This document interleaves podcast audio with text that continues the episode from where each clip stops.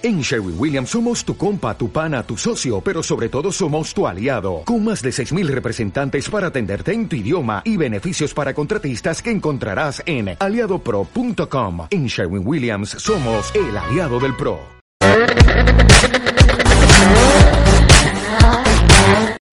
Buenos días, compañero. Estamos en un después de Bahrein y antes de China. Exactamente, estamos en el impasse. Bueno, vamos a decir, estamos grabando el jueves entre el Gran Premio de Bahrein y el Gran Premio de China. Que por cierto, voy a hacerte un pequeño spoiler. No sé si lo voy a poder ver. Bueno, pues habrá que, habrá que verlo otro compañero. Si no, lo ves tú. Pues esto, esto aquí para eso estamos, para apoyarnos. Si yo verlo, lo voy a ver. Lo que no sé si voy a ser capaz de verlo en directo porque mm, me pilla el domingo a las, creo que es a las 8 y 10 de la mañana. A las, 6, a las 7 de la mañana yo he salido de mi tercera noche y me queda todavía una. Si tengo cuerpo lo veo. A mí me suena... levantarme y, y, verme y me meto los resultados, pero bueno. A mí me suena al enfermero cadáver o algo parecido. Sí, probablemente, pero bueno. Bueno, dependerá también un poco de los niños y de si has podido descansar la en la tarde anterior, que es de sábado. Es que encima es eso, es que el sábado tienes que estar con los niños, es que no vas a pensar en descansar. No, no, no, el sábado descanso, porque además hay, una, hay un tema en la guardería de la niña y tal. Y se van todos y luego como fuera. Así que el sábado algo voy a poder dormir. Bueno, entonces. La clasificación me la pierdo, eso seguro. Bueno, pero tampoco pasa nada, porque sabes un resumen luego y saltas pascos. Además, entre tú y yo te digo, doblete de Mercedes, o sea, desde ya. Todavía no he hecho la porra, pero ya te digo que lo voy a poner así. O sea, Mercedes tiene que hacer algo. Sí, bueno, la pole para. Déjate, ¿eh? Yo voy a poner pole de Raikkonen con dos cojones. Oye, cuéntame un poco, Bahrein, eh, una carrera seminocturna o nocturna del todo, vamos a decir. Seminocturna, empieza anocheciendo y termina ya de noche. Creo recordar, sí, ¿no? Sí. Bueno, no, eh, sí, sí, termina de noche, sí, termina de noche del todo. Sí, pero ¿cuál es, ¿cuál es la que empieza de tarde y termina de noche? ¿La de Abu Dhabi o la de Bahrein? Esta, esta, esta de Bahrein. Yo que se empezaba poniéndose el sol, estaba ya en el, en el poniéndose el sol. ¿Qué te iba a decir? Eh, oye, en las clasificatorias, ¿qué es lo que pasó? Pues empieza tú. Bueno, pues eh, la Q1, que es la, pues la de los porretas, pues compitieron obviamente los dos equipos porretas de la parrilla, hicieron un salpicadito, de atrás para adelante William Sauber, William Sauber, ninguna sorpresa, ¿verdad compañero? No, ninguna. Bueno, pues es lo que es. bueno, sorpresa, sorpresa desagradable porque Williams está teniendo un rendimiento de mierda esta temporada. Bueno, tenemos 20 Lance Stroll, 19 Charles Leclerc, 18 el Ruski Sergei Sirotkin y 17 el mejor de los porretas, Marcus Erison. Y acompañando a estos medio segundito más adelante, cinco milésimas no, no, no. Tiene empatado con empatado con frenando, ¿no? Sí, clavando el tiempo, una cosa que no he visto nunca. Se queda fuera eh, Román, Román Grosjean. Exactamente, el del Haas, el del Haas. Un minuto 30 segundos, 530 milésimas, que es exactamente el mismo tiempo de Fernandito Alonso. Sí, pero como Alonso lo había hecho antes, pasa la Q2. Y se mete en la Q2. Y acabando esta Q3, eh, perdón, Q1, eh, un piloto de la Q3 con un tiempazo de Q3, el cuarto más menos en esta clasificatoria, hace pues pupita y ni llega a salir en la Q2. Se trata de Max Verstappen con el Red Bull. Sí, porque en, un, en una salida de una curva mete más gas, como lo mismo que le pasó en la Q3 de Australia a Valtteri Bottas? Pues lo mismo le pasa al amigo Max. Bueno, pues ya tenemos. Se va, se va, se va, y se va, y se, y se va. Eso es, y se va. Pues ya tenemos a un puntero que va a tener que salir de atrás en parrilla. Ya tendremos aquí un poco de emoción en la carrera. Bueno, luego ya veremos en la carrera lo que pasa. Bueno, sale la Q2 y los dos porretas de la Q2 pues resultan ser, mm, nos duele decirlo, pero los McLaren, exactamente. Con Van Dorn por detrás de su compañero Fernando Alonso, mm, haciendo peor tiempo que en la Q1, manda huevos, con perdón. Sí. De hecho, si hubieran hecho el mismo tiempo que en la Q1, es posible. No sé yo si habrían pasado a la Q3. No, no, no, no, no Pero- necesitan. Para pasar a pero- la Q3 había que bajar del 1.30. Había que bajar, ¿eh? Había que quitarse medio segundito. 1.3. Sí. No pudo, bueno. no pudo ser. Y delante de eh, los Maclata de Ajá. Van Dorn y Alonso, pues tenemos otro hispano. Sergio Pérez. Exactamente, con el Force India, con el Rosita, porque le va la cosa. Sí. Aunque no llega a ser el mejor de la Q2 de los eliminados, porque ese puesto se queda para Brendan Hartley con el Toro Rosso Y motor Honda. y motor Honda. Bueno, oye, mira, pero que tiene un Renault por delante. Un Renault se le mete, por ejemplo, eh, eh, me parece que es uno que se llama un, to- un Renault Am 10 de Carlos Sainz. Hostias, ¿es verdad? Carlos Sainz, Exactamente. que es el primero. Que es el último de los top 10. Bueno, en realidad el, el último de los top 10 fue Ocon. Es más, y Gasly quedaba detrás de, de Carlos Sainz también. O sea, la clasificatoria de Sainz fue buena. La, la Q2 de Sainz fue buena. La Q3 ya, ya no. Ya no. Ahí es donde hace la tercera posición. Vamos a ir de atrás para adelante en la Q3. Décimo Carlos Sainz. Noveno Esteban Ocon con el Force India. Octavo el compañero de Carlitos Nico Hulkenberg. Sí. Y aquí llega el territorio de las sorpresas. Si todos estos están atrás, ¿quién está por delante? Pues Por delante está. En el séptima posición, si la memoria no me falla, el Haas de, de Ma- Magnussen. Exactamente, alucina vecina, pero alucina vecina todavía más con el sexto de clasificatorias.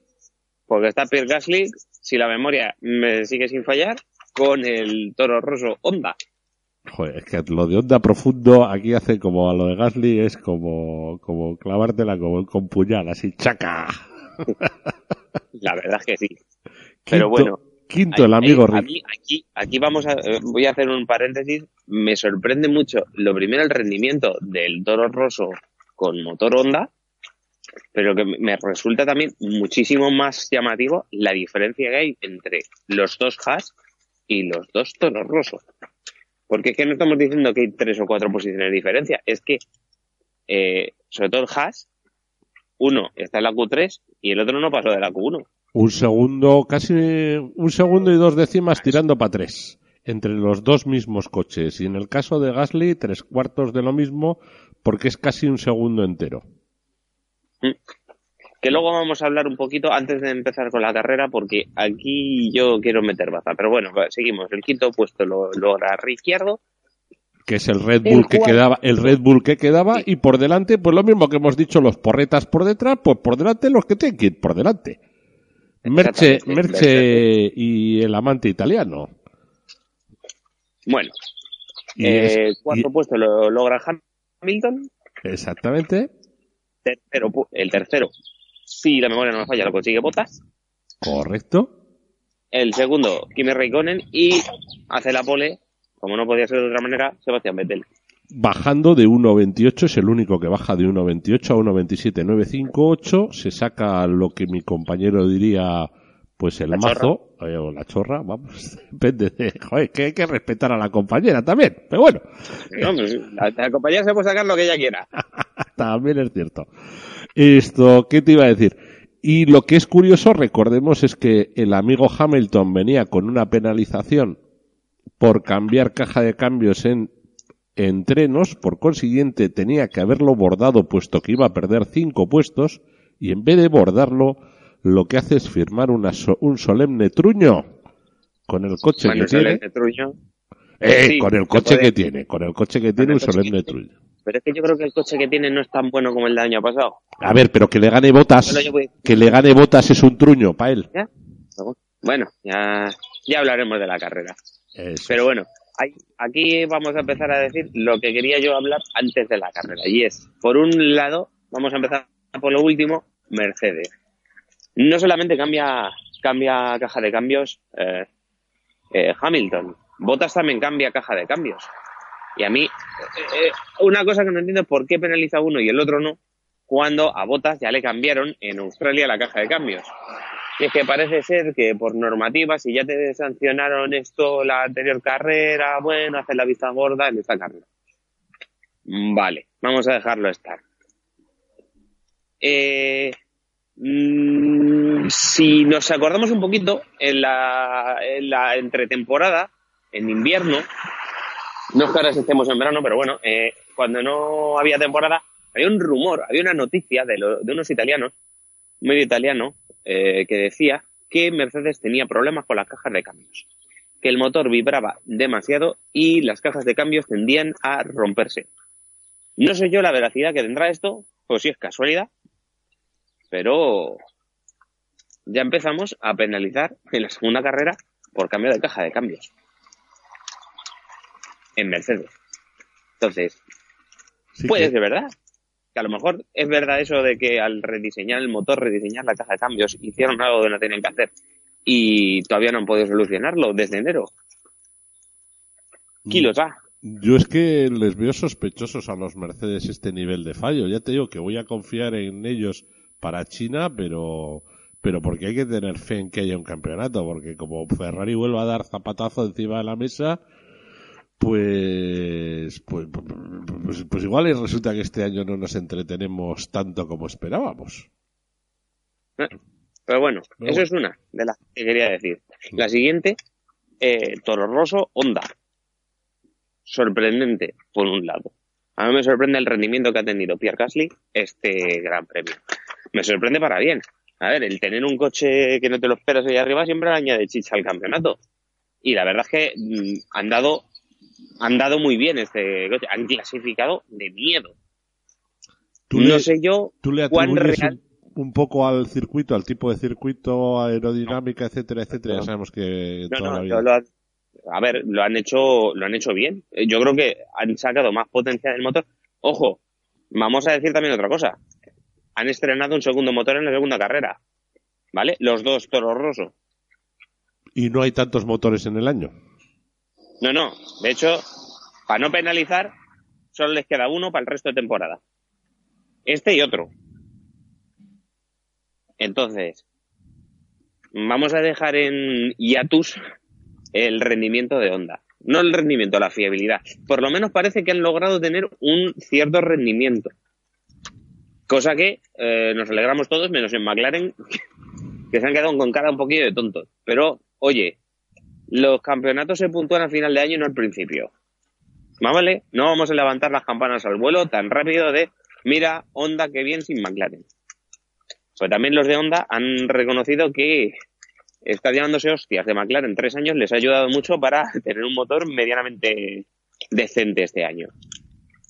Otra cosa que voy a decir es que mm, se están cargando mucho las cintas contra McLaren y, y diciendo, mira qué bien Toro Rosso, McLaren hoy por hoy, vale que no se puede puntuar el campeonato, como acabo de decir, en dos carreras. Pero McLaren ahora mismo es el tercer equipo.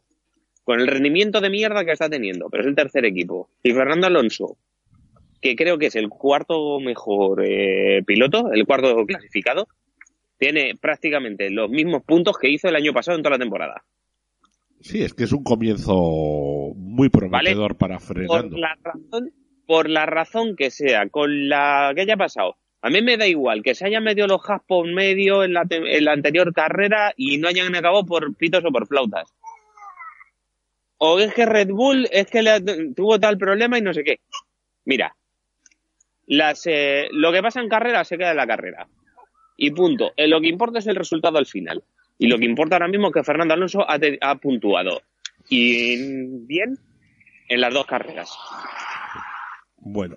Oye, vamos, vamos a la carrera, vamos a la carrera que, que, que fue apasionante, que además es que me estás, me estás destripando, me estás destripando que Fernando ha acabado los puntos. Pero que me falta una cosa por comentar de, entre el sábado y el domingo.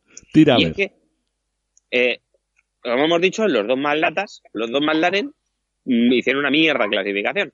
Las cosas como son. Les pasaron muchos equipos la mano por delante. Y esto no ha gustado. No ha gustado ni en la prensa inglesa, ni ha gustado en McLaren, evidentemente. En McLaren ah, dice, vamos a ver, no hemos liado, la que hemos liado, cambiando motorista, reduciéndonos el presupuesto, porque claro, no tenemos ya un patrocinador como Honda que nos vaya a poner milloncetes por delante, como si en Japón cargaran los camiones con dinero. Eh, ¿Qué pasa aquí? Tuvieron que hacer una reunión de emergencia eh, de hecho, eh, Eric Boulier eh, se saltó una de las ruedas de prensa que tenían que dar, supuestamente, eh, porque tenían esa reunión de emergencia. Y es que McLaren tiene un problema para clasificar. Tiene un problema, gordo. Luego en carrera tienen un ritmo medianamente. No son el equipo más rápido, pero tienen. Digamos que no tienen tanto problema como tienen la clasificación pero en clasificación tienen un problema y es que parece ser que, mmm, entre otras muchas cosas, ¿vale? Entre otras muchas cosas tienen un problema con los neumáticos. No calientan los neumáticos lo suficientemente rápido como para a una o dos vueltas poder marcar un tiempo que les permita clasificarse en la Q3. El otro problema que tienen es que el coche con el que están corriendo tanto en Australia como en, como en Bahrein y supuestamente en China tampoco van a correr con, con el coche definitivo. Eh, están corriendo con una especie de híbrido, un desarrollo a medio camino entre el coche del año pasado y lo que sería el coche de este año. Porque no les ha dado tiempo. Evidentemente, eh, tomaron la decisión de, de cambiar de motorista demasiado tarde. Y el coche que tienen, el chasis que tienen, con el que están corriendo ahora, es un chasis pensado para un motor Honda. Evidentemente, eh, por tamaños y por lo que quieras, no son tan diferentes los motores, pero tienen un reparto de pesos distinto. Y penaliza, penaliza a McLaren. Digamos, es un problema que de a priori Toro Rosso ha resuelto mucho mejor.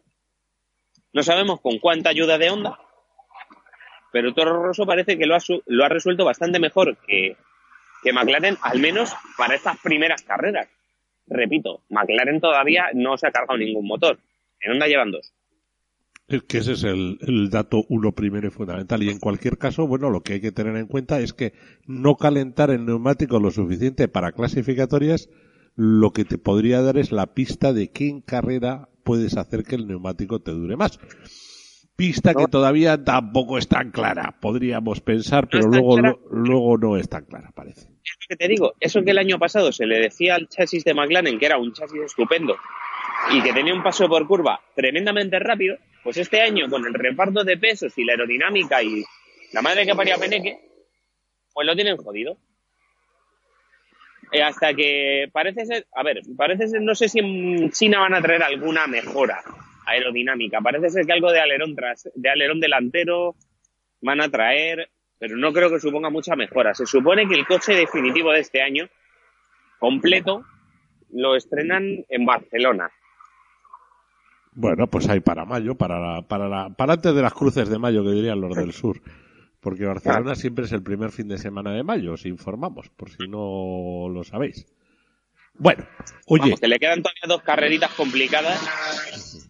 Porque si la memoria también no me falla, eh, ahora tenemos China, pero después de China tenemos Bakú, ¿puede ser? Puede ser, puede ser, puede ser. Espérate. Una carrera. Consultamos. No, sí, sí. Pues si es Bakú, McLaren lo va a tener también jodido porque es un circuito que sí, tiene unas curvas muy interesantes. Eh, tiene algunas partes del circuito muy interesantes. El año pasado nos dieron mucha vidilla con esa con esa lucha entre los dos Force India y sí. rojas. Bakú es el circuito ese estrechito con, la, con el castillete ahí en medio, que es del 27 al 29 de abril. En dos semanas después de China nos vamos a. Azerbaiyán. Pero el problema que tiene Bakú es que tiene unas rectas, muy rectas, demasiado rectas y muy rápidas. Y bueno. eso a McLaren no le va a venir en absoluto bien. Pero bueno, ya veremos. Aquí es lo que hemos dicho antes, que si puedes rascar, pues bienvenido sea lo del rascar. Oye, vamos a la carrera. Parrilla de salida interesante con Lewis Hamilton enviado para atrás, claro, obviamente. A la novena posición, lo que hizo que menos Carlos Sainz, todos los que venían delante, corrían una posición para atrás, adelante. Lo que nos permita también que salga Brendan, Harley, eh, Brendan Harley, que salga Pierre Gasly con el Toro Rosso Honda en quinta posición, que no deja de ser interesante. Bueno, parece ser que la parte limpia, la parte de los impares, era bastante mejor que la parte sucia, la parte de los pares. Exactamente. Y en los pares teníamos a Kimi, a Ricciardo, a Magnussen, a Ocon, a Carlos Sainz, a Checo Pérez y a Stoffel Van Dorn, para que nos hagamos una idea. Bueno, pues nos vamos a la salida. Y en la salida tenemos que... Espera, espera, espera, espera, espera un segundo. Gracias a Dios tienes una parrilla un poquitín más ordenada que de la Moto GP. de esa hablaremos luego con nuestra compañera Sara. Porque vaya parrilla, Dios mío. Tira para adelante. Pero bueno, estamos hablando de coches. Eso es. Salida. En la salida no hay ningún toque, gracias a Dios. Eh, Vettel sale muy bien. Raikkonen no. Y le adelanta Botas. En la primera curva. Botas sale bien. tenemos- Botas sale bien, objetivamente. El que sale mal es Raikkonen y Botas bien. Así. Sale muy bien, como una marca de la casa que Botas salga bien. Y Raikkonen, pues esta vez no. Pero bueno, eh, Raikkonen se queda tercero. Por delante, eh, Pierre Gasly se consigue poner cuarto. Y por detrás tenemos el cachateo, porque eh, Hamilton no sale bien. Y uno de los que salen muy, muy bien es Fernando Alonso, que consigue ponerse, si la memoria no me falla, décimo o noveno, por delante de Hamilton. En Cuidado, la salida. cuidado que yo le llego a ver hasta séptimo en un determinado momento en la primera vuelta. Y luego pues se pierde una o dos, pero, pero llega a estar séptimo.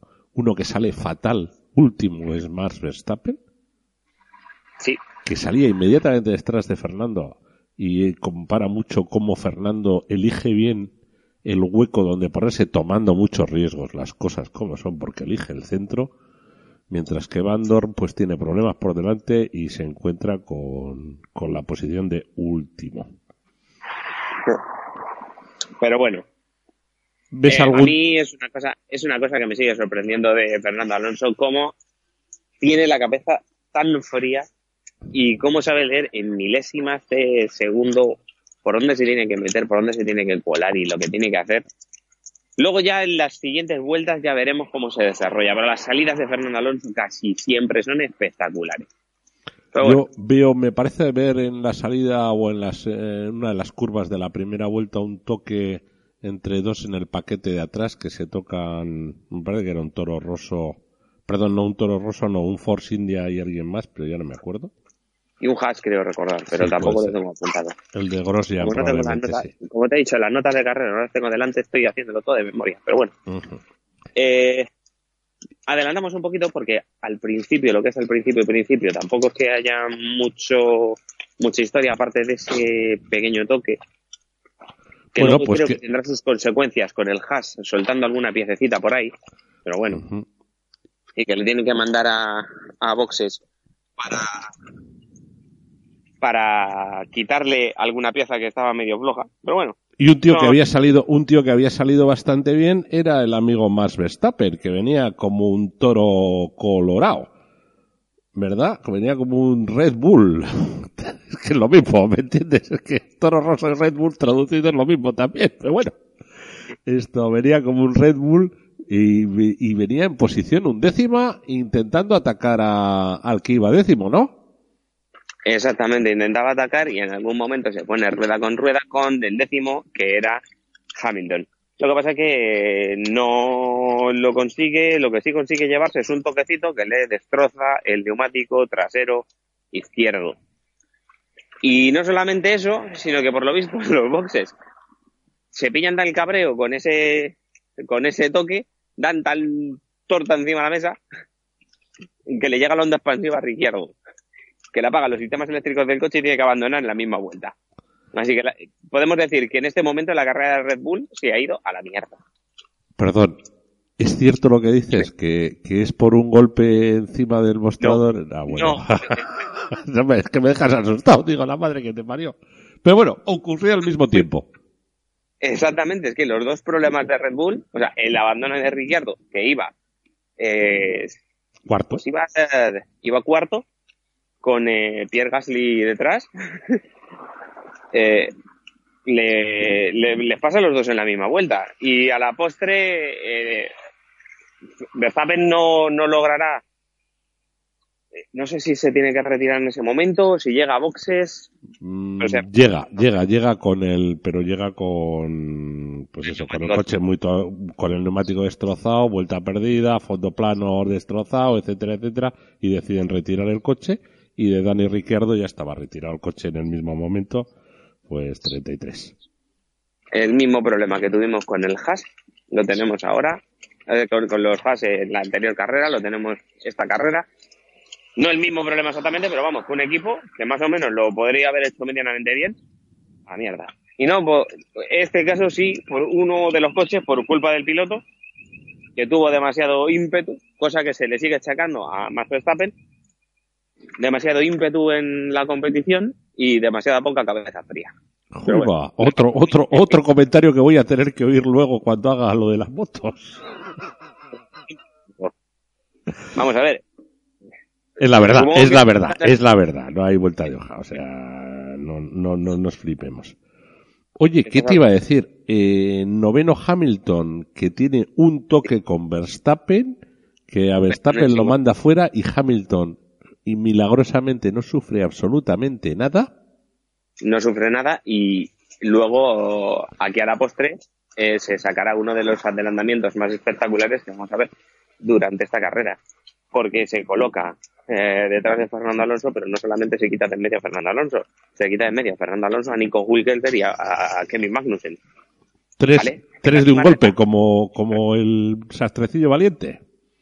Exact- exactamente lo único que sin una espada con una flecha plateada Oye, el sastrecillo valiente tampoco las mató con una espada, las mató con un matamoscas. ¿O no te sabes el cuento del sastrecillo valiente? Sí, pero no me acordaba. Es, decir, es que yo le estaba viendo con un alfiler, sinceramente. Por eso te decía. no. Es Bueno, con un eh, matamoscas. Y mató tres de un golpe y entonces le van a buscar los de la corte, pues porque tiene puesto en su lema tres de un golpe. ya. Eso es. Ay, que no son dragones sino moscas, que es casi lo mismo. Bueno, oye, lo que mató, básicamente, lo que mató ese niño con el Mercedes, Morenito de Maracay con el Mercedes, porque ya lo siento, pero ninguno de los tres iguala a un Mercedes en plena forma o utilizando el DRS y todo lo que tiene detrás. Exactamente. Bueno, lo dicho, un adelantamiento espectacular. Y a partir de aquí, la carrera eh, se va a resumir en, por lo menos en cabeza, en Hamilton intentando llegar arriba del todo, Mercedes intentando hacerle un undercut a Ferrari y Ferrari intentando eh, que no le hagan un undercut. Y yo te voy a decir una cosa, creo que Ferrari ha tenido mucha suerte en esta carrera. Sí, porque vamos al otro gran incidente de la la- carrera, ¿no? Bueno, no. Eh, Primero vamos a, a Mercedes intentando hacerle una jugarreta a Ferrari, sacando a los mecánicos para decir, mira, vamos a cambiar neumáticos. Sí, el, el fake, el Lo fake, eh, el fake. Sí. Sacan a, sacan a todo, se ponen, se preparan pre- fantásticamente. Aquí yo no entiendo la estrategia de Ferrari, porque Ferrari, eh, creo que era la vuelta 18 más o menos, mete, en vez de meter a Raikkonen, que yo creo que habría sido lo normal, mete a Vettel y le cambian las gomas, le ponen un neumático blando que eh, si somos medianamente realistas no debería aguantar toda la carrera que le queda por delante, le meten, cambian neumáticos y entonces en ese mismo momento cuando le acaban de cambiar las gomas a, a Vettel, los mecánicos de Mercedes se meten todos para el box directamente. Claro, los de Ferrari se quedan diciendo, mierda, a que nos la han jugado. Porque Mercedes eh, no tiene mal ritmo a partir de aquí. Vettel tiene mejor ritmo, intenta meter distancia, de hecho termina por pillar en carrera a Botas, que le tenía justo delante, y le termina adelantando porque llevaba mejor ritmo, porque Botas llevaba los neumáticos ya desgastados. Lo que pasa es que esas dos, tres vueltas que ha aprovechado Botas para frenar a Vettel no se las quita nadie. Ese, esos dos segundos, puedes decir, que ha perdido Vettel en este momento. Termina parando Mercedes. Parece ser que las estrategias van a ser a Mercedes a dos paradas, Ferrari a una, o Mercedes a una parada y Ferrari. No, no se sabe muy bien. Entonces, en torno a la vuelta 28-29, pasa uno de los grandes incidentes de la carrera. Y es que cuando Raikkonen para para cambiar eh, neumáticos, si la memoria no me falla, era su segunda parada y Vettel se estaba preparando para parar otra vez contra la vuelta 30 y, no, 30 y tantas. La 35 de Raikkonen. Pues eh, hay un problema con una de las pistolas, hay un problema con uno de los neumáticos, le cambian tres neumáticos a Vettel, pero no le cambian el cuarto neumático.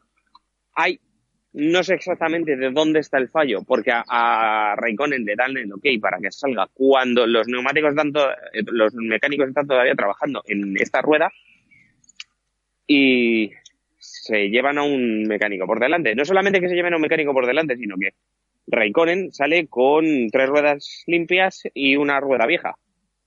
Y eso es ilegal. Eso es ilegal es, en ese mismo momento Raikkonen se tiene que parar, se tiene que bajar del coche y ahí se acaba la carrera de Raikkonen. Y al mecánico se lo tiene que llevar al hospital porque le ha partido la tibia del peroné. Pues se la lleva por delante. Vaya entrada, vaya entrada que le hizo el, de el defensa ese delantero que había ahí. Ah, no, coño, que era el piloto al mecánico. Bueno, por caso pata. Mira, yo lo que no entiendo es qué ha pasado aquí, porque si analizamos despacito cómo es una parada, primero meten un gato delante y un gato detrás, levantan el coche y se trabajan las ruedas. Cuando las cuatro ruedas están, están fuera, o sea, cuando las cuatro ruedas están cambiadas, se supone que cada mecánico tiene en su pistola un botoncito.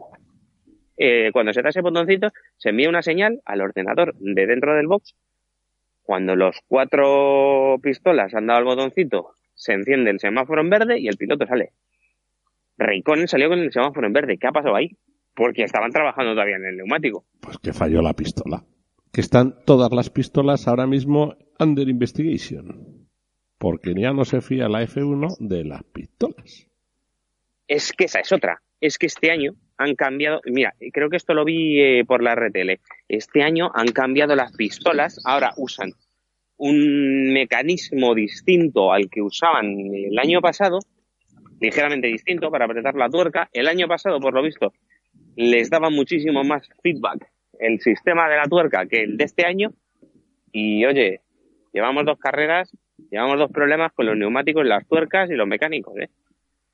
y empezamos en nada, empezamos en unas horas. El, a las 4 de la mañana de esta noche arrancarán los libres en China y veremos a ver cómo usan la pistolita.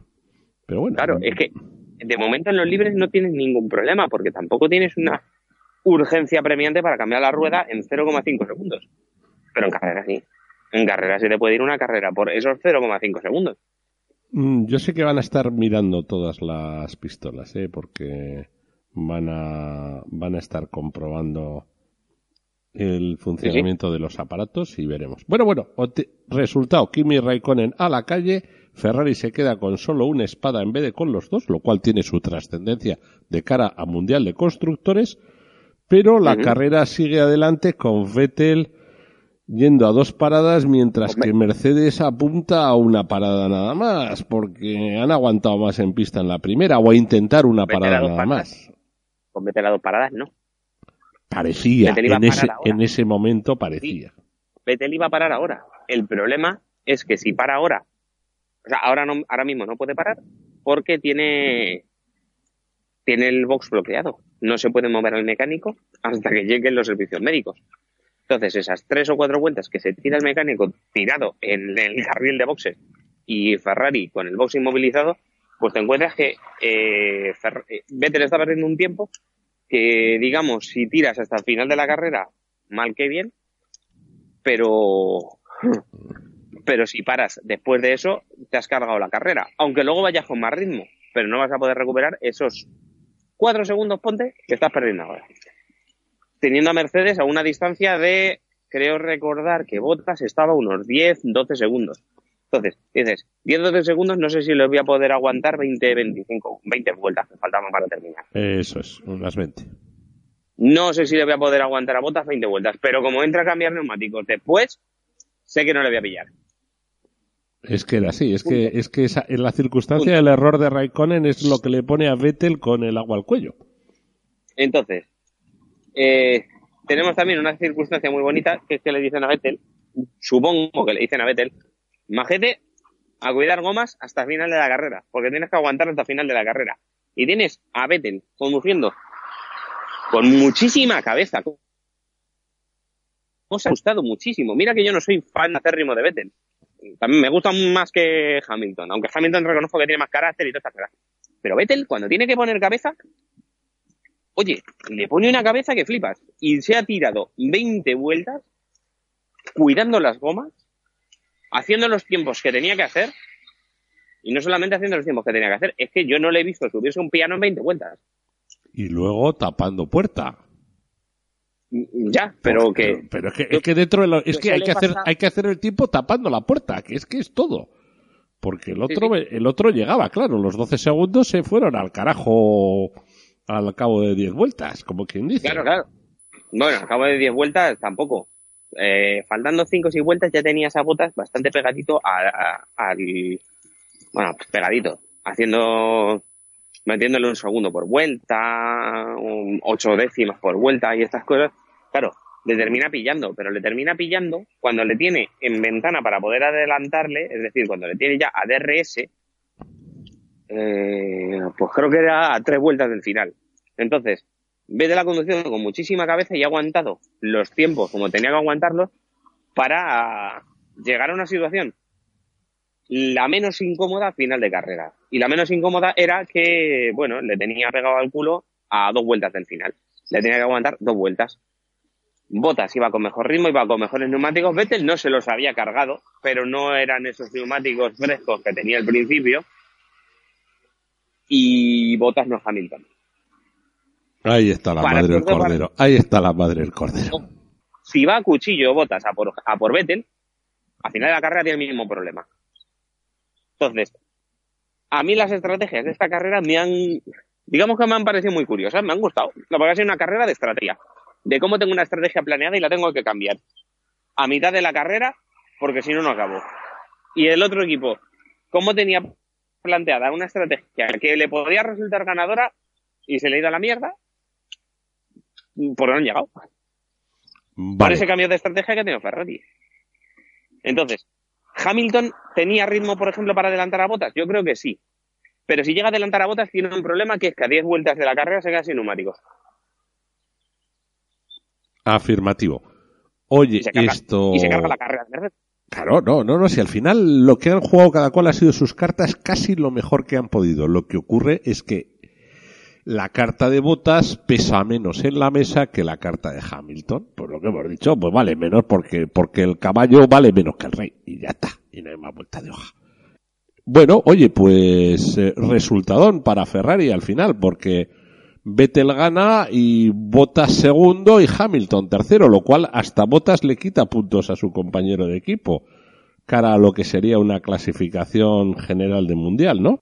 Bueno, pues entonces con esto llegamos al final de la carrera y tienes a Vettel primero, con un Botas pegadísimo, pero que comete un error en una de las últimas curvas de la última vuelta, pega una frenada y no, pasa, pasa décimas, pasa menos de un segundo de, de Vettel, pero nada, imposible terminar, imposible adelantarle.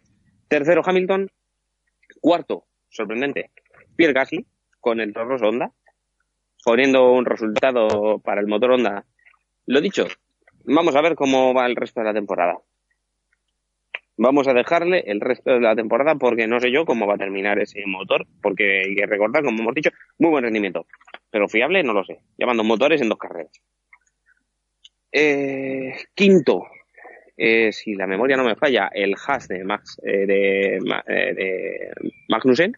Correcto, 10 puntitos para él. Sexto, sexto. Se lo lleva Nico, el, el Nico Hulkenberg, el Renault de Nico Hulkenberg, y séptimo, McLaren de Fernando Alonso. muy Ojo, aquí hay que decir una cosa, se tiró, se tiró eh, detrás de Hulkenberg prácticamente toda la carrera. Eh, llegó a estar a menos de un segundo. Pero parece ser que no le dio la gasolina y a dos vueltas del final tuvo que ponerse a ahorrar combustible como un loco, prácticamente a dejar el coche en punto muerto en la bajada, como se suele decir. y de hecho, hay una historia que, que parece ser que se dejó doblar, eh, tenía ritmo para no, para no terminar doblado, pero se dejó doblar por Vettel para terminar una vuelta antes, porque no sabían si tenía gasolina suficiente como para terminar el Gran Premio. Y que el coche que venía detrás y que quedó octavo era el de su compi de equipo, Stoffel Van Dorn, con lo cual tenía la espalda cubierta. Sí. Noveno Marcus Ericsson con el Sauber, chapó puntitos para Sauber. Cheque que igual que el año pasado, eh, sí, igual que el año pasado, con una estrategia de estas rarillas, con una estrategia, una parada, y saliendo desde totalmente atrás, logró un resultado más que digno. Eh, sí, noveno Marcus Ericsson y décimo Esteban Dicho. Ocon. Sí. Y se queda fuera de los puntos por una posición eh, Carlos Sainz, que no logra. mm, eh, Tiene un problema, creo, además, a las últimas vueltas y le, esa décima posición que iba guardando prácticamente durante toda la carrera se la quitan a dos, tres, cuatro vueltas del final. Vale, ha sido, ha sido un fallo mío de lectura terrible, fallo Mm. mío de lectura. La décima posición se la quita Esteban Ocon, que es el que cierra, y Carlos Sainz se queda un décimo injustamente. Eh, o sea, Ericsson, Ericsson noveno, Esteban Ocon décimo, Carlos Sainz un décimo. Y Sergio Checo Pérez acaba duodécimo porque tiene una penalización de 30 segundos por adelantar a Brendan Harley en la vuelta de formación. Que es que hay cosas que se arbitran como horas y días después. Sí, eso ya no, no lo tenía hipeado yo, pero bueno. Pues es que esa yo creo que le, le hace que el punto sea para Ocon en vez de ser para él. Una cuestión interna de, ya sabes, de lo bien que se llevan en ese equipo. Pero bueno. Sí. Bueno, Oye, esto, gran premio interesante. En el Mundial de Constructores, claro, Ferrari solo puntúa con un coche, aunque lo hace en lo más alto, mientras que Mercedes lo hace con los dos. Y la Sí. tercera posición de constructores es para un coche de color naranja. ¿qué es lo que te estaba diciendo? Que nos estamos cargando las tintas mucho, diciendo que mal lo ha hecho McLaren, quitándose a Honda de motorista, pero mm, oye, están terceros. Circunstancial, vale, porque, ese- porque los, porque los Red Bull hicieron lo que hicieron, pero bueno, oye, ahí están, terceros, que te quiten lo bailado. Pero te repito, te repito, las carreras son las carreras. Yo, si yo no lo hago bien como equipo, o lo hago perfectamente bien como equipo, oye, eso se demuestra al final. Si Red Bull, eh, por la razón que sea, tú monte, Red Bull sigue confiando en Max Verstappen, y Max Verstappen se carga todos los coches que tiene, oye, pues puntuará en la mitad. Oye, y esto es así. O sea, actualmente el, el- en la- el equipo, el equipo no lo hacen solamente un piloto, lo hacen dos pilotos y lo hacen un montón de ingenieros y lo hacen un montón de mecánicos. Si no cuidas cada parte del equipo, el resultado al final se nota. Y vaya si Y se punto. nota. Te miro la clasificación de por equipos y el único que no ha puntuado es un tal Williams. Qué pena, Es que esa da, es otra. qué pena da ver ese es equipo ahí abajo del todo. Pero es que además no tiene presupuesto para estar tan abajo. No me extraña que Martini vaya a salir de ahí por patas. A ver, eh, También te lo digo. cuidado que cuidado que puedes decidir recuperar a, al piloto, al ínclito piloto brasileiro y nos cortamos las venas. Yo más bien Pues, estaría buscando. no, visto- eh, perdona, visto lo visto no, ¿eh? No, Yo- pero a yo. mí me dices a quién prefieres, a Massa o a Sirotkin. Hombre, Bueno, Pues mira, no Massa no es santo de mi devoción, pero por lo menos sabes que tiene un rendimiento y tiene una opinión y sabes que, oye, no será el mejor piloto del mundo y yo creo que está mejor en su casa, además más cómodo. Pero es que más vale malo conocido. Yo hoy es el día que si me preguntas te digo que hay que poner a Cúbica, pero vamos de cabeza. No, claro, pero es que hoy, ayer, mañana, También es cierto. se- yo creo que se terminarán dando cuenta cuando ya no haya más remedio. Bueno, no haya más remedio. Tú sabes que a, a poco bien que lo empieces a hacer, si tienes un piloto que te saca el- un poco de rendimiento del coche, hombre, yo creo que a Sauber le, po- le podrás pasar la mano por delante. Sí, pero bueno, de momento Sauber lleva puntos Pero es que. ¿quién más? Pero es que, claro, es, es que esa es otra. Es que como Toro Rosso lo haga, lo haga igual de bien que lo está haciendo ahora, en cuatro o cinco carreras, tienes un problema para pillarlos, ¿eh? No, y Haas lo mismo, porque el Haas está también ahí, ¿eh? Hay que ver esos motores sí. Ferrari que tiene Haas, que son una joyita, Pues ¿eh? no solamente motores, motores, mira, el mismo motor tiene Ferrari, tiene Haas que tiene Sauber. Tienen el mismo motor. Pero el equipo no es lo mismo. Es que es otra cosa que digo, es que no solamente es motor. Y si el motor ya no es eh, tan superior como lo era el año pasado, que es otra cosa que, que llevo diciendo desde desde el, desde el anterior podcast, ¿Mercedes es superior? Sí. ¿Es tan superior como el año pasado? No. Es mucho menos superior. No, de momento no lo es. Primero, No, no, por todas las pero es que clasificaciones, Ferrari. Pero es que ya, te, ya no solamente eso. Es que el año pasado los equipos que montaban un motor Mercedes estaban arriba. Williams estaba arriba y Force India estaba arriba. ¿Por qué? Porque tenían un motor netamente superior al Renault y netamente superior al Ferrari. Este año no. Este año tienen un motor que es un poquito mejor.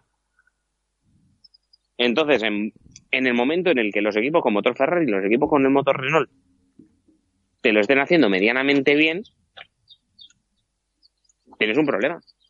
Bueno, oye, computado el tema para que lo entendamos. Espadas en alto, llega la China, ni hao, Ni hao. que diríamos, y vamos a ver qué es lo que pasa en ese gran país misterioso, que cosas pueden pasar ahí en la electrónica, pero muchas, muchas, muchas, sobre todo en la electrónica. Ya veremos.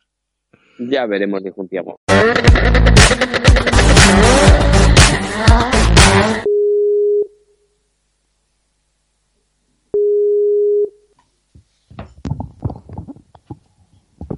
Buenas. Hola, pilota.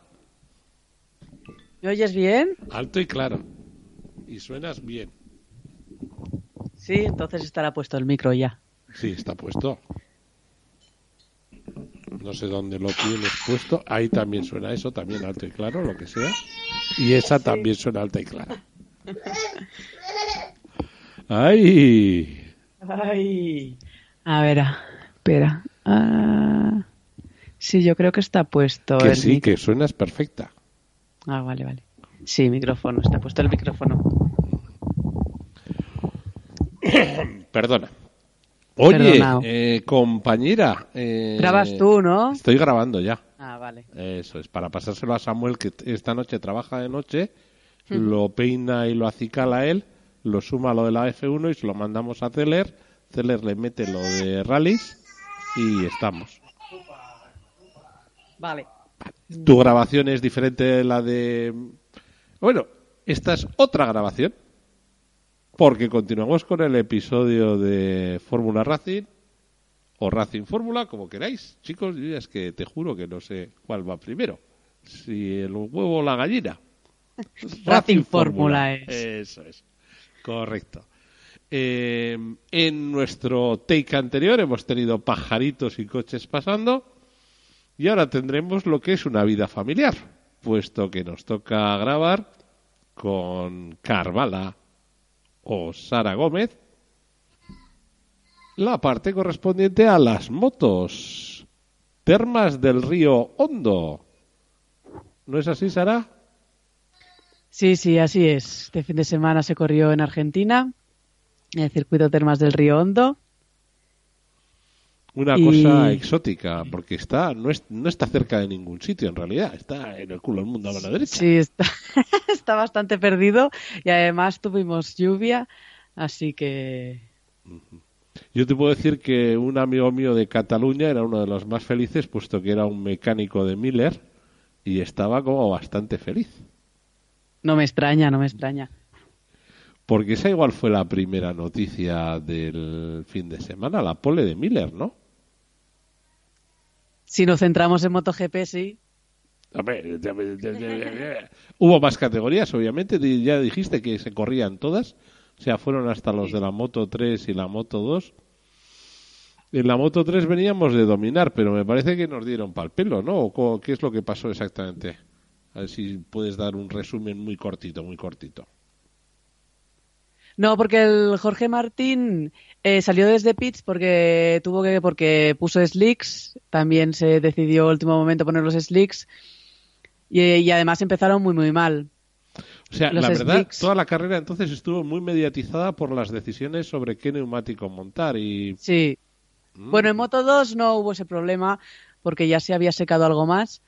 Pero en Moto 3 sí, Jorge Martín decidió poner slicks y al principio aún no estaba suficiente como para slicks y empezaron a, a perder mucho tiempo. Por ejemplo, el, el, el Bezeki que tenía la poli eh, empezó a tirar a saco y iba con, con neumáticos de lluvia y, y empezó les empezaba a sacar muchísimo tiempo al segundo y al tercero y tanto el Jorge Martín como el Arbolino por ejemplo perdón el Arbolino es el que tenía la pole y también salió con slicks y empezó a, a irse súper para atrás entonces el BCX ya tiró para adelante hasta que ganó y, y no nadie pudo hacerle nada y el Martín y el Arbolino tardaron bastante entonces el Martín empezó a partir de la vuelta 8 o así empezó a, a mejorar los tiempos mogollón y, ¿A quién llamas Arbolino? y remontó bastante. ¿Arbolino le llamas a Canet o a...? Te juro que No, no, se llama así. Es el chico que hizo la pole en, Ah, vale, vale, vale, vale, vale, vale, vale, vale. Bueno, en Moto 3, Tony Arbolino se llama, es italiano. ajá, eso es, vale. No me estoy metiendo con nadie. Tony Arbolino, máquina, dice, bueno, sí, una, sí, sí, sí, sí, sí, ya sé quién dices. ya Sí, sé sí que tuvimos un tuvimos un gran premio con tres poles nuevas, así que. Total, que Arbolino al final acabó décimo y Martín acabó un décimo. O sea que no les dio, y en cambio el que tiró para adelante, como has dicho, fue el Becechi, que fue, tiró, tiró, tiró, tiró, y se escapó y se fue. sí, sí, sí, empezó a tirar desde el principio y ya no hubo manera de, de alcanzarlo. Y después tuvieron el Canet y el Gian Antonio luchando allí un poco entre ellos. Y la segunda Pero- para el Canet, la segunda para el Canet. Sí, sí, que está líder ahora eh, de Moto 3. en la Bueno, general. líder, empatado con, con el Martín. Ah, no, 40-30, No. perdona, 40-30, eso, Estaba líder, 40-30. sí, sí. Pues mira, puntos. tienes, un, tienes ahí un doblete y luego viene una banda de italianos, Bececchi, Gianni Antonio, Dalla Porta y Antonelli. Boh, esto está todavía mucho por escribir. Aquí hay mucha tela que cortar en Moto 3. Pero bueno, mucha- que llevamos dos, llevamos dos gran premios. Eh, Eso es. Bueno, pero está abierta la cosa, que no es malo porque que haya espectáculo. Esta categoría siempre se categoriza, cate, ay, siempre se ha catalogado como o categorizado como una categoría espectáculo con ocho pilotos eh, en el mismo segundo y haciendo esas entradas en curva que eran un poco Sí, sí, las carreras en grupo de Moto 3 son, son muy, muy, muy bonitas de ver. Y este año, de momento, no está siendo así, pero esperemos que sí, las próximas. es que se iguale un poco. Moto 2. En Moto 2, pues bueno, oye, otro poco de lo mismo, más espagueti, con perdón. Bueno, en Moto 2 tuvimos la pole del Xavi Vierge, Sí. Y el, bien. y Ale- y el. Alex Márquez, pues estaba ahí adelante también, como siempre, me imagino. Pero bueno, ya, ya, ya, ya. Ahí no sé, espérate que voy a ver el sábado qué pasó el Sí, sábado. pero el, el Márquez no, No clasificó bien. no clasificó bien el, el de este, bueno, clasificó octavo y después tuvo un toque con alguien al principio de la carrera y, y se y eso le le hizo irse para atrás y acabó quinto me parece Bueno, quinto, son puntitos. Aquí al final. sí sí es, al final eh, volvió a Esto al final son puntos, o sea que hay que, hay que estar buscando. O sea, en la pole Vierge, Baldassarri y Kent, el inglés, y otra vez Pasini, otro italiano, y un Navarro, un Javier Navarro por ahí metido, un, un hispánico. Pero bueno, eso fue antes de la carrera. La carrera que dices que esta fue casi en seco, vamos a decir. Que estos sí tuvieron más esta yo suerte. sí yo creo que esta sí que fue en seco es que de esta solo vi el final y, y yo creo que no, no tuvieron los problemas que, que hubo en Moto 2 y MotoGP de ahí decidir los slicks. Yo creo que hicieron toda la carrera en slicks. Bueno, pero lo que hemos dicho, Matías Pasini. Sí, sí, ganó María Pacini, que lleva toda la vida en Moto 2 y en 250. Bueno, yo lo he visto desde siempre. Allí llevan un montón de años. y, y ahora es líder de la general de Moto 2 y, y muy bien, muy bien, hizo una carrera muy, Xavi muy chula y Vierge, el Biers quedó, sí, quedó segundo, segundo. Y también carrerón muy bien. Eso sí, el Oliveira, el portugués, quedó tercero, me parece. ¿Puede ser? Eh, Sí, Oliveira tercero. Eso es.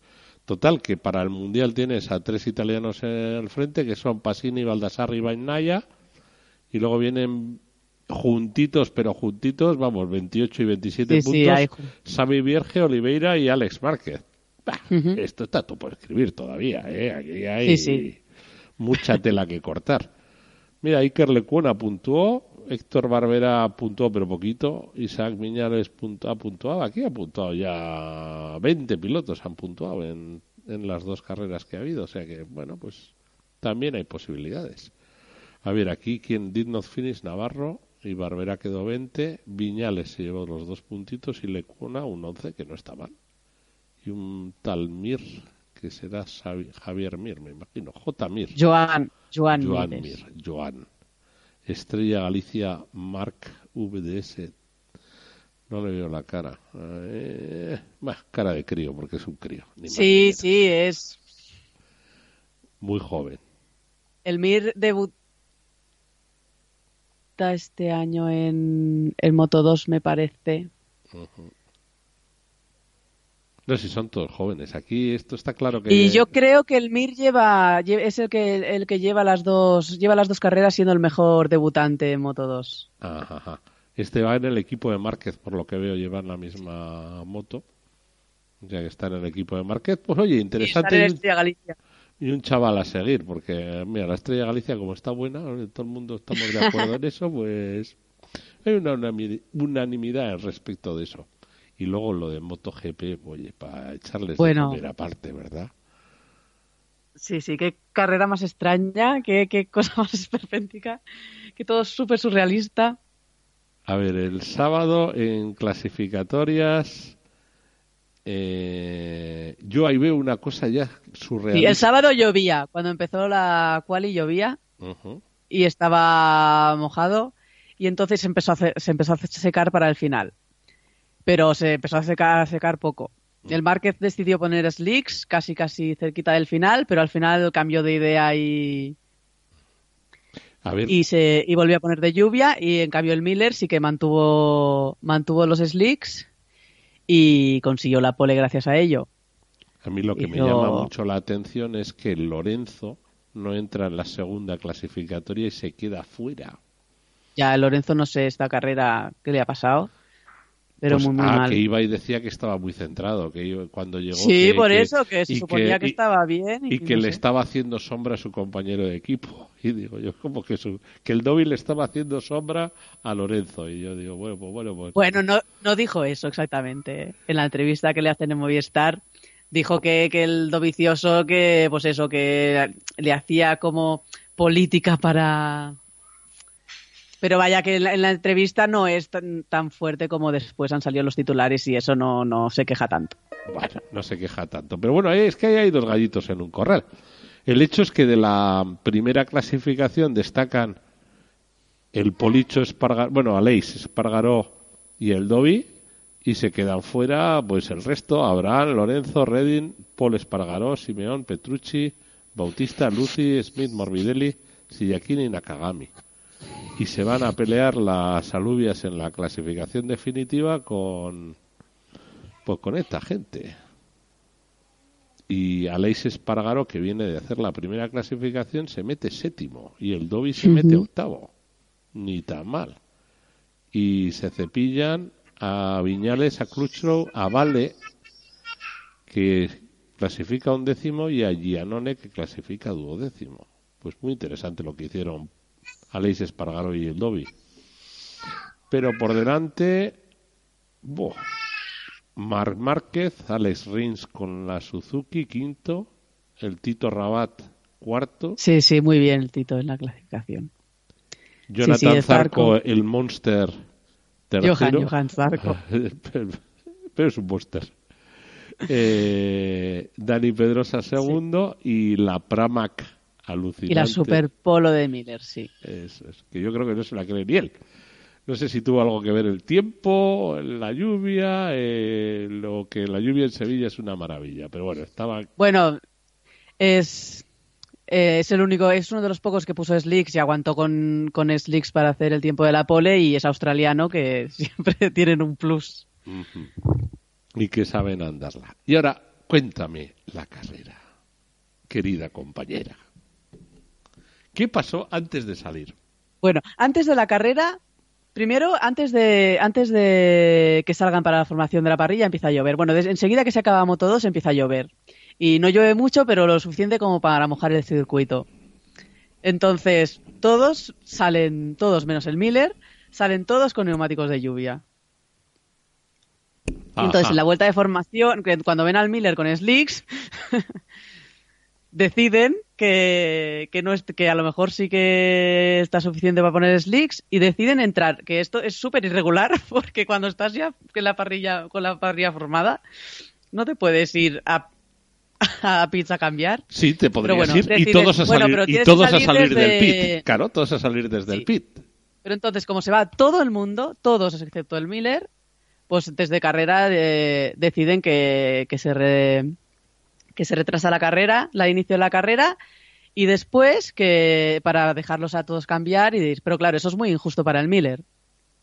Eso por un lado, luego al retrasar hace que las condiciones de pista sean más secas para todos y luego toman la otra decisión que es la de que salgan retrasados en la parrilla como si salieran detrás del último. Claro, porque si salen tanta gente desde el pit, que eso ha pasado alguna vez, que ha salido mucha gente desde el pit, es muy, muy peligroso, porque la salida de pits es muy estrecha, son mogollón de motos y yo entiendo que es peligroso, pero bueno, las normas son las normas, pero bueno, yo entiendo que es peligroso que saliera todo el mundo desde pits y pues tomar la decisión de que salieran de la parrilla y para que no fuera tan injusto para el Miller, pues los ponen al final de todo, empezando desde el final de todo en la parrilla. Y entonces el Miller tiene unas filas de preferencia y... Esto es una... pero... muy poca preferencia. Esta es una decisión de las difíciles de un director de carrera. Si a mí me dices, probablemente te hubiera dicho que tiene que haber un juez de bandera en boxes y que tienen que salir del, del pit lane en orden de uno en uno. O sea, con lo cual a Miller hubiera tenido más ventaja. Pero bueno. Sí, pero es complicado porque además en pits no tienes las líneas, no cómo los haces poner de uno en uno y después. No, los pones en orden a los 28. Sí, pero al final se acaban juntando antes de llegar al circuito. No, yo entiendo que es peligroso y no supieron qué hacer y lo hicieron mal, probablemente. Exactamente, es lo que te va. Yo te digo que yo hubiera dicho sale el 1, cuentas un 2, 3 mentalmente, sale el 2, cuentas un 2, 3 mentalmente. Ya es. Sale, así, así es como lo tienes que hacer, ¿eh? Go 1, go 2, go 3, así es como se hace y, que resulta que le estás dando dos, dos segundos de ventaja entre cada moto a Miller. Pues es lo que hubiera tenido que ser. Una cosa así, ¿eh? Pero bueno, eh, doctores tiene la iglesia y errores tiene Dorna, como para equivocarse. Aquí se escribirá literatura. Total, una parrilla dantesca. La foto de la parrilla es histórica. Sí, sí, sí, es curiosa, por lo menos. El Miller solo, la parrilla vacía y detrás de la parrilla todos en formación de parrilla, pero detrás. Al final de todo, desde empezando desde el último número de la parrilla, que es el 50 o así, me parece. Mm, una burrada. Bueno, total, no demasiada ventaja para Miller, porque tienen más recta, tienen más posibilidad de acelerar sin nadie delante se da la salida y... Eh, bueno, bueno, espérate, espérate, que antes de la salida... Antes de la salida. después de la vuelta del warm lap, después del warm eh, al mar se le apaga la moto. y no y para arrancarla pues se tiene que bajar y empujarla y cuando claro está en medio de la parrilla cuando la arranca y decide subirse y, volverse a colocar en su sitio con lo que se pone en contradicción la parrilla que es por lo que más adelante le, le sancionan con el ride through bueno, ahí está otra de dirección de carrera que es de película. Primera, al parecer el Márquez, por lo que yo he visto y oído, cruza la moto para que nadie salga. En vez de se te ha parado, macho, te vas al pit lane, que es lo que tenías que hacer. Dos. Sí, si sí, se, baja la moto y la pone si se te para, Si se te para en parrilla, tienes que irte al pit lane. Sí, sí, tendría que haberse ido al pit lane y salir de pit lane. Y luego, has conducido en contradirección, que es tres. Como mínimo te tengo que meter dos, dos pass-through. Y se hubiera acabado el problema. Pero solo le metieron uno. Esto es, le metieron la penalización por conducir en contradirección. y no le metieron penalización por no irse al pit lane. Altenta que eso dará guerra en el futuro. Pues seguramente, porque estas cosas acaban repitiéndose.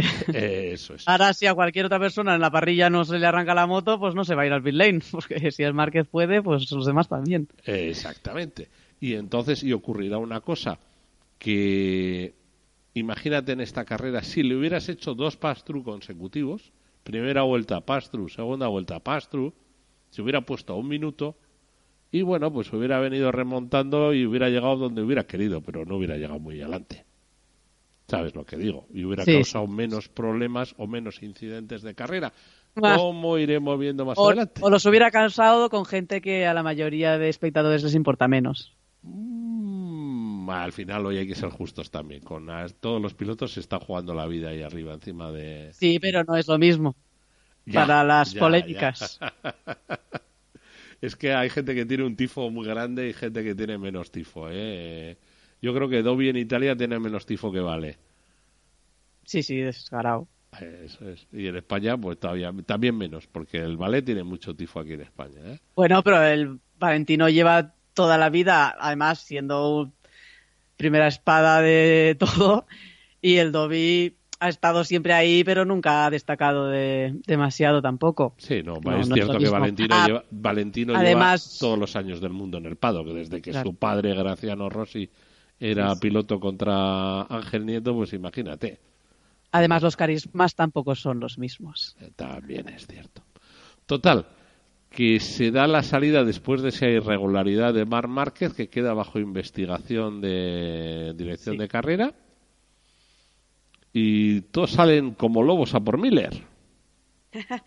Bueno, lo intentan, Mm, pero sí que Yo lo que veo Sí. es que van como lobos, o sea, eh, y entre ellos Marc, Sí, sí. entre ellos el Márquez. sí, claro. Y el Márquez va apretando el culo porque le han dicho que casi seguro que le cae una sanción y aprieta el culo como nadie. Y, y tal es así que, que le pasa al Miller y se pone pole, o perdón, se pone líder. se pone, sí, sí, se pone primero bastante rápido y, Y cuando se pone primero es cuando le meten la penalización. Y entonces le dicen, sí, le explican por el marcador el drive-thru, pero antes de eso el Zarco adelanta al Dani en- por un sitio imposible y, y le tira, le toca y, y el Dani se tiene que abrir, coge la parte mojada y la moto le echa además una caída horrible que se cae por encima del hombro, que son las peores que Y Y- ahí no se dice nada. Mm. ahí nadie dice, no, ahí no se dice nada. Bueno, la gente sí se quejó, pero claro, como después Se consideró race incident o, algo- o una cosa así, Sí, lo sí. considerarían incidente de carrera. Yo ese golpe en concreto no lo vi, oí hablar de él porque claro, había que estar viendo más cosas a la vez.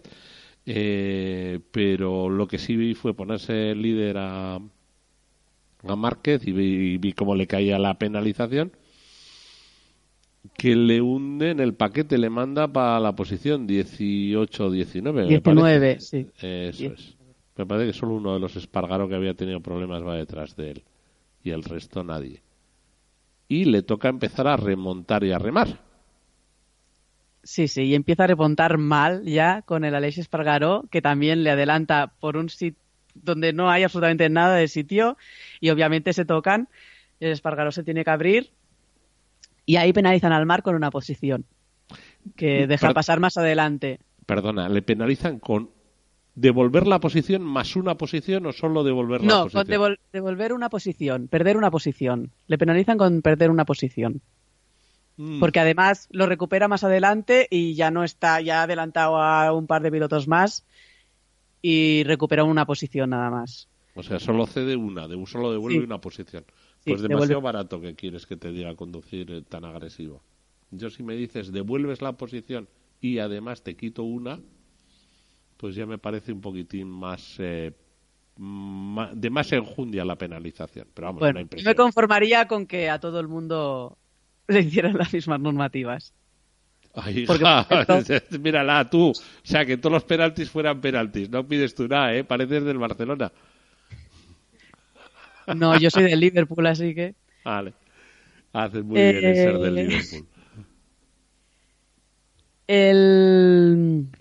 No, no, pero por ejemplo al Zarco no, se, no le pusieron ninguna penalización y el Mar tuvo tres penalizaciones esta carrera. Entonces, que me parece, no me parece mal porque por acumulación también, ¿sabes? O sea, al Mar se le fue totalmente la olla en esta carrera y, y no se puede ir así en todos lados, ¿sabes? En cambio, que te pase un, una así en la carrera, pues que se te vaya un poco en algún momento puntual. Vale. Pero Yo el Mar fue toda la carrera a saco y, y- y yo me imagino que por acumulación también. Es que tres penalizaciones por el mismo motivo dan lugar a bandera negra en la mayoría de los deportes de motor. Este bueno, pero hombre- no han sido por el mismo motivo. dos fueron por, dos, dos fueron por el mismo motivo y para mí estuvo mal arbitrada la segunda, la de Vale. Y te voy a decir el por qué, pero es mi impresión. Porque después de habido ese incidente, si sabes que le vas a penalizar, penalízale antes de que se acerque siquiera otro piloto, porque ya era un peligro en pista marca. Si se ha considerado que era un peligro en pista y que iba en plan kamikaze, que no sé si es lo que se ha considerado, eh, lo que tienes que hacer es meterle la penalización cuanto antes, bajarle los humos a los kamikazes. Cuando vas kamikaze hay que bajarle los humos. Sí, pero no, no le hace. No, bueno, No, es que, meterle que los no tre- le sirve. es que meterle los 30 segundos cuando ha acabado la carrera no me vale de nada. Lo que ha podido pasar después de, de lo que ha hecho con Vale es que ha podido tirar a cualquier otro. Si hubiera seguido con el mismo ímpetu o la misma fogosidad. O sin mirar Bueno, tanto. pero de- después de que le hagan perder una posición por el adelantamiento al Espargaró, sigue exactamente igual de agresivo. Sí, por eso digo, por eso digo que luego había que, pero es que esa era demasiado barata, es que esa penalización fue demasiado barata. Dice al que le toque, luego solo le tengo que devolver la posición, pues tira para adelante, yo voy a tocar a todo el mundo. Ya. Es que creo que la, la, a ver, la penalización de parrilla me parece barata, la penalización por tocar al Espargaró me parece barata, y en cambio la penalización en el incidente de Vale me parece casi hasta cara. Si es que las penalizaciones por, por agresividad y eso es, es complicado porque. Y además después también es difícil decidir hasta qué punto es. Pues imagínate yo en mi Pues- deporte que tengo que tomar la decisión instantánea, que no puedo decir que espero a, a arbitrar Ya. después de carrera. Race incident que tiene que ser arbitrado después. No, yo lo tengo que decidir en el instante. Oye, vamos a dejarnos ya de esta peleita y vamos a hablar de lo que pasó en la punta. Cuéntame, Sí, esa, sí. cuéntame esa carrera porque, porque fue una pasada de carrera la de la punta. Cuatro sí, pues tíos muy ahí. chula. Cuatro tíos ahí de verdad. No, la verdad es que al mm, el Miller y el Rins nos regalaron una pelea muy, muy bonita por el liderazgo. Que estuvo ahí el Rins liderando. que- Con la Suzuki, es que- ¿eh? Con la Sí, Suzuki. sí, muy bien. Está... Yo creo que se equivocó. Yo hubiera aguantado. Yo hubiera chupado rueda hasta el final. Pero bueno, oye, Sí. es- yo qué sé, tácticas. Esto es difícil. Bueno, pero tampoco sabes, sí, porque a lo mejor si hubiera chupado rueda después del Kraslo y el Zarco no hubieran aguantado tampoco tanto rato ahí detrás y también se hubieran tirado a adelantar y no sabes nunca. es- Estas cosas son difíciles. Pero la verdad es que fue muy bonito y bueno, al final sí que el Miller adelantó al Rins.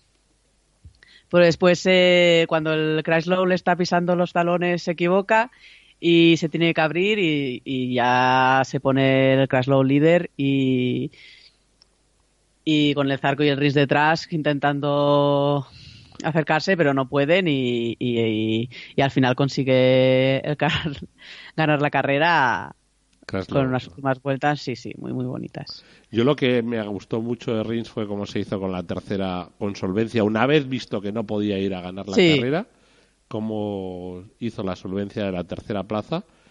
Luego yo, como tú has dicho antes, y si a Zarco le hubieran metido una penalización, ¿qué hubiera pasado? Claro, pues... Es que es Rins otra carrera, es o- otra carrera totalmente diferente. Es que es una carrera totalmente diferente si Zarco no está ahí. Es que, claro, los árbitros también influyen en estos deportes. Pero bueno, sí, sí. Sí, es complicado porque el Petrucci me parece que fue, también tuvo un lío con el Espargaró y, y también intentó adelantarle y... al final un carrerón. Esto es lo mínimo que se puede decir, es Sí, que fue un carrerón.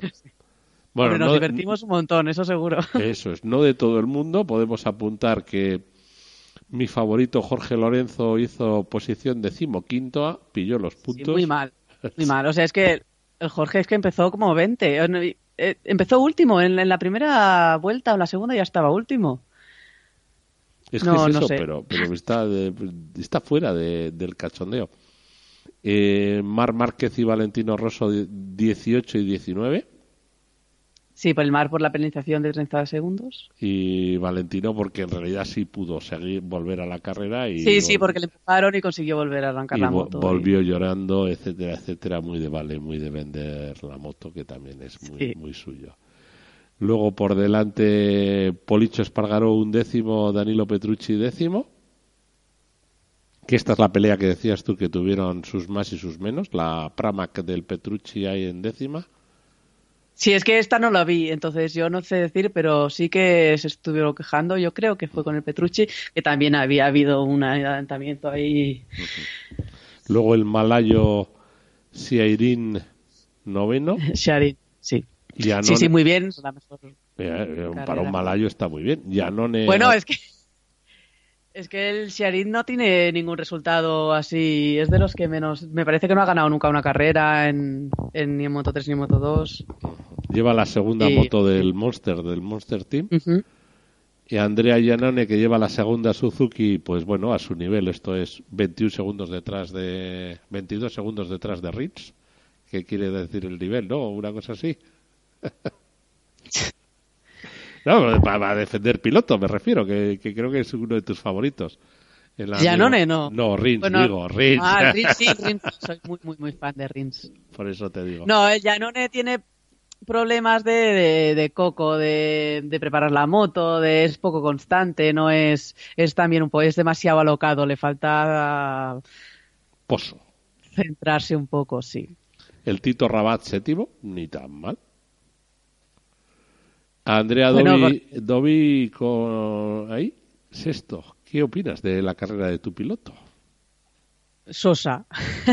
bueno, hizo lo que tenía que hacer, no, este circuito no se le daba bien, no tenían, no, no tenían agarre suficiente y salió octavo y acabó sexto y tampoco no tenía para hacer más en esta carrera y pues ha ganado unos punticos que Que, que hay que darle las gracias a, hay que darle las gracias a Márquez aquí por tirar a, a Vale y por irse para atrás también.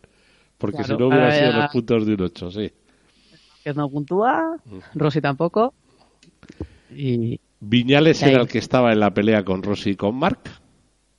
Y es el que se queda con la quinta. Y adelante eh, de los cuatro ilustres, el Poleman es el que se queda fuera del podio, ¿no? Sí, porque como se equivocó y se fue mogollón y entonces ya no, no les pudo alcanzar y además ya estaría decepcionado y pues la motivación sería menos y ya no, no les Es que eh, había un par de curvas donde si alargabas demasiado comprometías mucho la carrera, porque si te pasabas en la frenada esa, pues eso, les dejabas pasar, Sí, sí. abrías la puerta de una manera terrible, vamos, se te colaba, hasta el gato se te colaba por ahí. Una Pues cosa eso le pasó al Miller, no quería dejar pasar al Crashlow y, y frenó demasiado tarde. Y todos se le metieron todos por detrás, pero todos le además. Rins con la Suzuki ni tan mal, tercero podio, Muy bien, primer podio de Rins, muy bien. aunque Estamos estuvo rozando la victoria, las cosas como son. Ni, Sí. ni, ni. Podía haber sido, ¿eh? El Johan Zarco segundo, bueno, pues para un guarrete gabachoa, pues se la vi, es lo que hay. Está bien, ¿eh? El francés viene fuerte este año. Sí, bueno, es, es, es bueno el Zarco, bueno, a mí me gusta en un... Sí, pero a mí el estilo pilotando me deja un poco... Y la pole para el que va líder del campeonato. Sí. El inglés. El Cal Crutchlow, perdona. Líder del campeonato, tira, ahora dilo tú. El que... ¿Que ¿Cómo se llama este? Crashlow, eso es. Cal Crashlow. Eso es. Oye, y en el campeonato eso, Crashlow, Dobby, La líder y, sí, y seguido del Dobby. eh, Zarco, Viñales y Mar Márquez ya. Ah, y, joder, Crashlow y Dobby han hecho un poquitín de colchón ahí, les da para... Mira, el Rins, los puntos del tercero. En la primera no puntuó. No, yo creo que se cayó en la primera. Mm, Es verdad, sí señora, sí señora, se cayó, se cayó, se cayó. ¿Y dónde vais ahora, la siguiente? A las Américas, Uy, a Texas, Estados a Unidos, a Sacacorcho. Jolín, esa puede ser preciosa de ver, ahí esa, esa, ese, ese remeneo de esa subida-bajada es A ver. precioso. Yo ese le tenemos en, tenemos uno idéntico nosotros en Luxemburgo. Y salen unas fotos preciosas con todos los coches en el aire siempre, siempre. Y se retuercen los chasis y la de Dios. ¿Cuándo os toca? ¿Dos semanas? En dos semanas, sí. Bueno, mira, los coches, en cambio, eh, nuestro SMES tiene Fórmula 1 este domingo, pero le Sí, toca ahora toca China y después, y el fin de semana de siguiente, Austin, las motos. eso. Y en dos nosotros a Azerbaiyán y luego llegar a Barcelona en Y después. España, sí. Eso, ya volvemos al buen tiempo y a España. Bueno, el buen tiempo, ¿dónde estará? Es, no sé si has leído en el periódico, el año más lluvioso en los últimos 70 años. Sí, sí, jolines. Y aquí, sí, sí, estoy harta de la lluvia ya. No ha parado de llover desde hace mogollón de días. Es que os-. Pero que bueno, queremos es lo que salir a la tiene, calle es lo que tiene Visit Euskadi, que todo lo verde que tiene, todo lo bonito que tiene es por eso, porque, porque llueve un poco. No, no, pero que llueva no me parece mal. Pero normalmente en Euskadi, bueno, yo llevo cuatro años aquí y lo guay es que hace todos los días hace un poco de todo. Sale el sol, hay nubes, llueve. Sí, Pero te-. Pero lloviera así tan seguido tantos días, eso sí que... Bueno, ahora va- vas al nacimiento de la Son y lo ves precioso. Uy, de la Son, del Nervión. Sí, y lo ves del Nervión. precioso. Pero precioso, precioso, precioso. Que es la suerte que tienes, que tú tienes ahí unos paseos que te mueres de bonitos ahí arriba. Sí, vivimos Mm. en un sitio muy chulo. Bueno, oye, eh, empaqueto esto, se lo pasamos a nuestro amado editor. Bueno, Juan. déjame echarle la bronca al Rossi por las declaraciones que han hecho después, que O sea, se que ha metido quieres, eh, mucho con el Márquez y me parece muy mal porque, o sea, que Rossi, que te hemos visto conducir toda la vida, sabes que no es precisamente un piloto finito, sabes, es de los agresivos también y ha tenido de las del Márquez las que quieras también y, y se quejan. Y además Yamaha también han tenido declaraciones, es que, o sea, si Honda les ha pasado la mano por la cara con la moto, no es culpa de ellos, sino de que el Márquez haya tenido una ida de olla en una carrera. Sabes que el Rossi ha hecho las mismas del Márquez y peores y, y tendría que saberlo ya y ser mayorcito suficiente como para tener la boca cerrada. Ha dicho ama. Ha dicho ama, ha dicho eso. Y ya está. O sea que ya sabes, Valentino, mejor en boca cerrada no entran moscas. Bueno, yo creo es. que el primero que da esa imagen es el italiano manager del equipo cuando va a pedir perdón el. Sí, sí, que le dice ahora, sí, le dice que ahora no, que no les cuesta nada y hacer un poco de paripé y ya está. Yo entiendo que estás enfadadísimo en ese momento y es difícil bajarte del burro, pero sí, pero no, porque cuando A ver, ha pasado con otros pilotos, se acepta disculpas y ya está. Pues o la aceptas aunque sea mentira y pones la cara buena ahí delante de la gente y ya está. el papelón de Marc de ir allí que le acompaña Alberto Puig es eh, importante también. Hay que dar Sí, la sí, cara. pero es, es que hay que dar es la lo cara. que toca. Es, Es lo que toca, lo has hecho mal, te toca ir a disculpar. Y Pero ha ido, tendría que haber salido. y el Claro, otro le tendría que que- haber salido- Claro, le tendría que haber dejado entrar y decir, poner mala cara, decirle, vale, vale, otro día otra otra cosa y ya está. Pero hay Muy que vender. Yamaha. Hay que vender también, ¿eh? que no sé si esto es una de vamos a hacernos unos enemigos aquí ahora irreconciliables para vender entradas ahí en la pelús de Montmeló y en donde sea. Yo qué sé. Bueno, el Rossi no, le cae bien el Márquez porque le está siguiendo los pasos, le era, el Márquez era como siempre ha tenido al Rossi de ídolo, ya lo ha seguido siempre, ha ido ahí y ahora está haciendo lo mismo que él, está siguiendo los pasos y está demasiado cerca, por delante además, y eso no le gusta al Rossi. Y tiene al Márquez cruzado, pues bueno, pues, como buenos rivales que son, con mucho talento los dos. O sea que tenemos dos gallos en un gallinero pequeñito. Bueno, ahí hay mucho gallo, ahí hay mucho gallo. Ya, ya iremos. Bueno, es como en todos los deportes en los que muy jovencitos tienen mucho poder o Sí, van muy pues, subiditos. al final, van muy claro, subiditos. es lo que te toca. Cuando, y además con deportes con tantísima adrenalina, A más, a más. pues Oye, pues yo creo que nos ha quedado una cosa maja para que nuestro editor la trabaje, ¿no? Pues ahora, Samu, lo siento. Eh, y acordarse, hay que hacer la porra, que yo no me acuerdo Sí. nunca. A ver si me acuerdo. Oye, vas líder ahora. Ahora voy líder, sí, que en la última me fue muy bien. Eso es, a ver, a ver, yo en esta ya he dicho que voy a apostar por el morenito de Maracay. A ver si, si hago algo. Venga, A ver si hace algo él. también es cierto que es que le hace falta mantener un poco de intríngulis al campeonato.